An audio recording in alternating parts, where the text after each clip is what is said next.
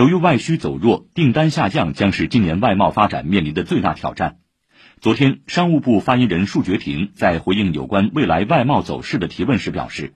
为推动外贸稳规模、优结构，目前正会同有关部门，针对地方和企业需求，研究稳外贸政策。束觉婷表示，除了订单数量下降之外，部分国家回款不畅等贸易风险也有所增多。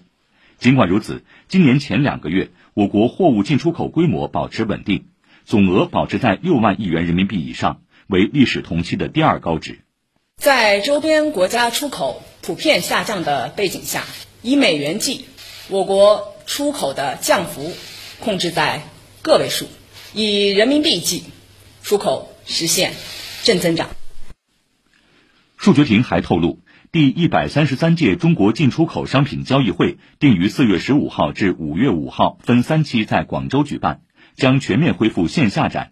同时常态化运营线上平台，为展客商提供全天候在线服务。